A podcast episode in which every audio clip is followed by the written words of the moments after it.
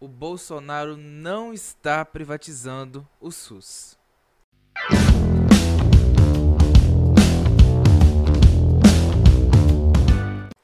Minhas saudações a vocês, meus espectadores, né? Porque agora é um vídeo também do podcast, tudo bem com vocês? Bom, é, como esse é um, um assunto de mais urgência, né? Muita gente me pediu para falar sobre esse decreto, é o 10.530 do dia 26 de outubro de 2020.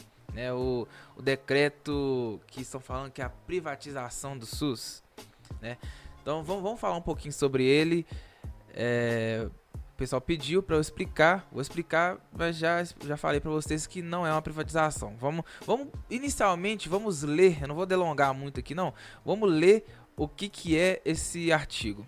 Artigo 1 fica qualificado, oh, artigo 1 do, do decreto, fica qualificado no âmbito do Programa de Parcerias de Investimentos da Presidência da República, PPI, a política de fomento ao setor de atenção primária à saúde para fins de elaboração de estudos de alternativas de parcerias com a iniciativa privada para a construção, a modernização e a operação de unidades básicas de saúde dos estados, do Distrito Federal e dos municípios. Então por aí a gente já viu que é uma parceria público-privada. O que, que vamos, vamos fazer a diferenciação aqui do que, que é uma privatização de uma parceria público-privada. Vamos lá. Bom, então primeiro vamos diferenciar é, uma PPP, uma parceria público-privada, de uma privatização. É, eu estou tirando essas informações aqui do site Politize, tá? Eu estudei sobre isso na faculdade, mas para não falar que, que eu estou tirando da minha cabeça, estou pegando o site Politize, é um site bem bacana até. Então, vamos lá.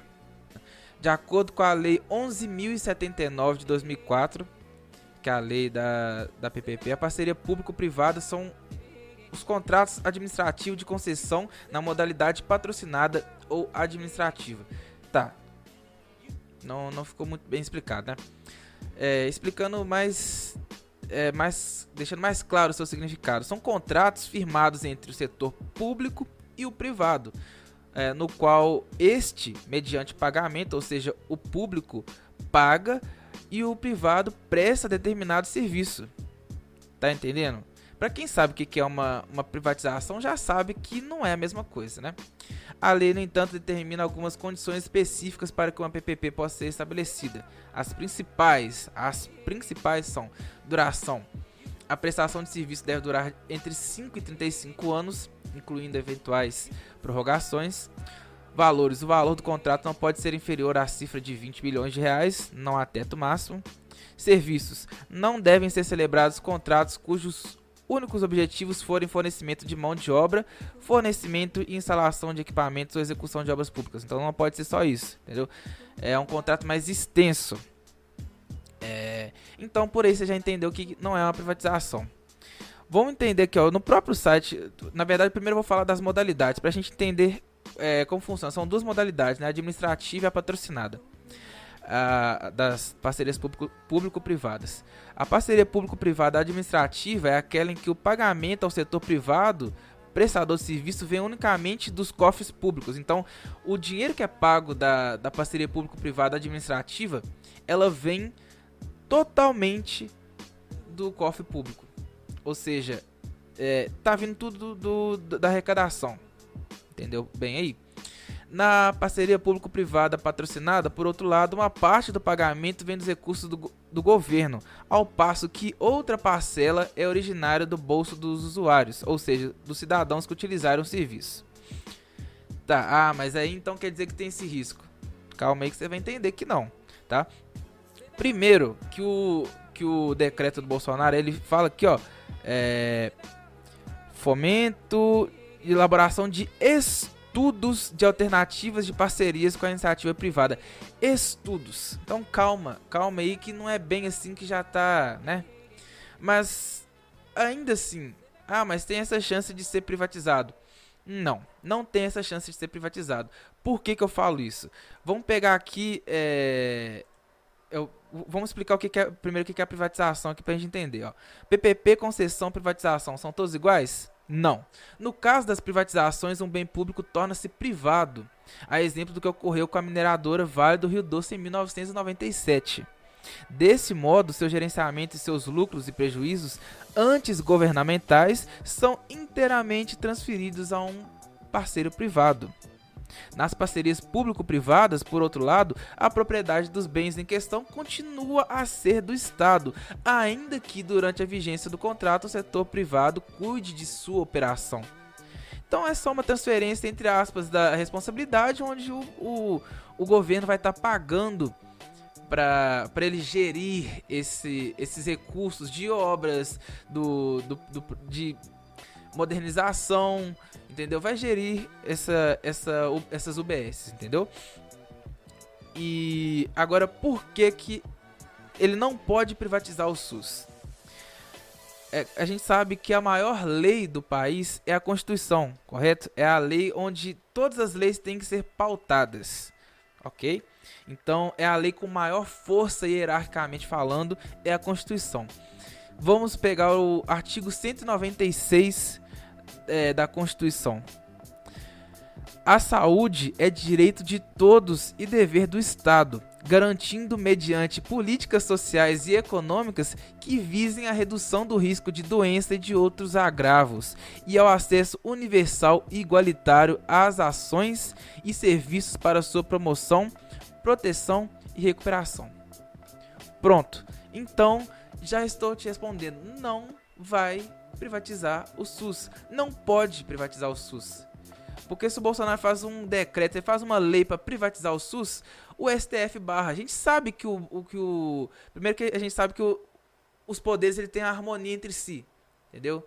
Eles têm harmonia entre si, ou seja, o o Bolsonaro ele não tem poder ilimitado, o STF não tem poder ilimitado, mesmo fazendo muita cagada.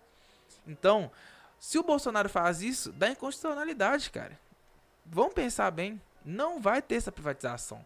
Porque se ele tenta privatizar, ele vai estar tá rasgando a Constituição e o STF barra, porque já está tendo essa briga aí, STF Bolsonaro há muito tempo. E se ele tentar, o STF vai barrar. Isso é óbvio. Entendeu? Isso é muito óbvio. Não vai acontecer isso. Entendeu? Se ele fizer isso, ele vai estar tá rasgando a Constituição. Só com uma nova Constituinte que você pode privatizar o serviço é, que é um direito universal, né? Que é a saúde. Não tem como. Entendeu? Então, é, já entendemos que isso não vai acontecer. Já entendemos que.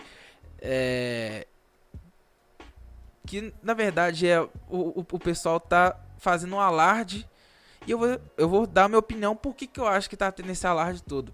Porque quando você coloca o setor privado para poder gerir é, uma instituição, não vendê-la, porque os, o, o, o, no caso o setor privado vai estar tá só gerenciando, vai estar tá como se fosse o gestor desse, dessas UBS. Por que, que o pessoal não, não gosta? Porque o dinheiro vai estar tá passando muito menos da saúde na mão do setor público. Então é muito mais difícil de ter corrupção, de ter desvios. Não que no setor privado não tenha, mas eu vou te explicar. Pensa bem, o, vocês não falam que o. Como que eu vou dizer? O, o objetivo principal da, da do setor privado é o lucro? Então, é, o capitalismo é isso. Se você coloca uma empresa ali para gerenciar uma, uma OBS e ele faz, ela faz cagada, tem ali, ó, tem o risco de do, do contrato ser extinto e de ter outra é, outra empresa para poder fazer esse serviço. Capitalismo é isso, então vai ter mais ele vai ter mais, é, a economia vai estar tá girando, vai, vai ter, vai gerar emprego, vai ter outras, vai ter uma empresa que vai estar tá gerenciando, não vai ser o, o setor público. Tá entendendo bem? Por que que, assim, eu votei no Bolsonaro, eu não apoio tudo que o Bolsonaro fala, de longe, vocês sabem que eu tenho criticado muitas coisas que o Bolsonaro tem feito, mas isso, se acontecer de ter é, uma, uma parceria público-privada de uma UBS perto da minha casa, eu vou ficar feliz, porque é, a tendência de melhorar o serviço é muito boa, porque a gente sabe, você acha, sinceridade, você acha que do jeito que a saúde do, do seu município hoje, do, do, do próprio do próprio Brasil, você acha que a saúde é boa? Você acha que o setor público consegue é, gerenciar bem os, os recursos? Se você acha, então eu entendo que você fique puto, mas eu discordo. Isso, ao meu ver, nada mais é do que um recado do Bolsonaro de que o setor público não consegue cuidar, não consegue gerenciar os recursos da saúde. Isso é uma verdade. A gente sabe que é uma verdade. E a gente sabe também, ao meu ver, que vai ser bom, é porque o setor privado ele vai transformar a saúde num ativo, ok? É, eu creio na eficiência, eu creio muito na eficiência do setor privado.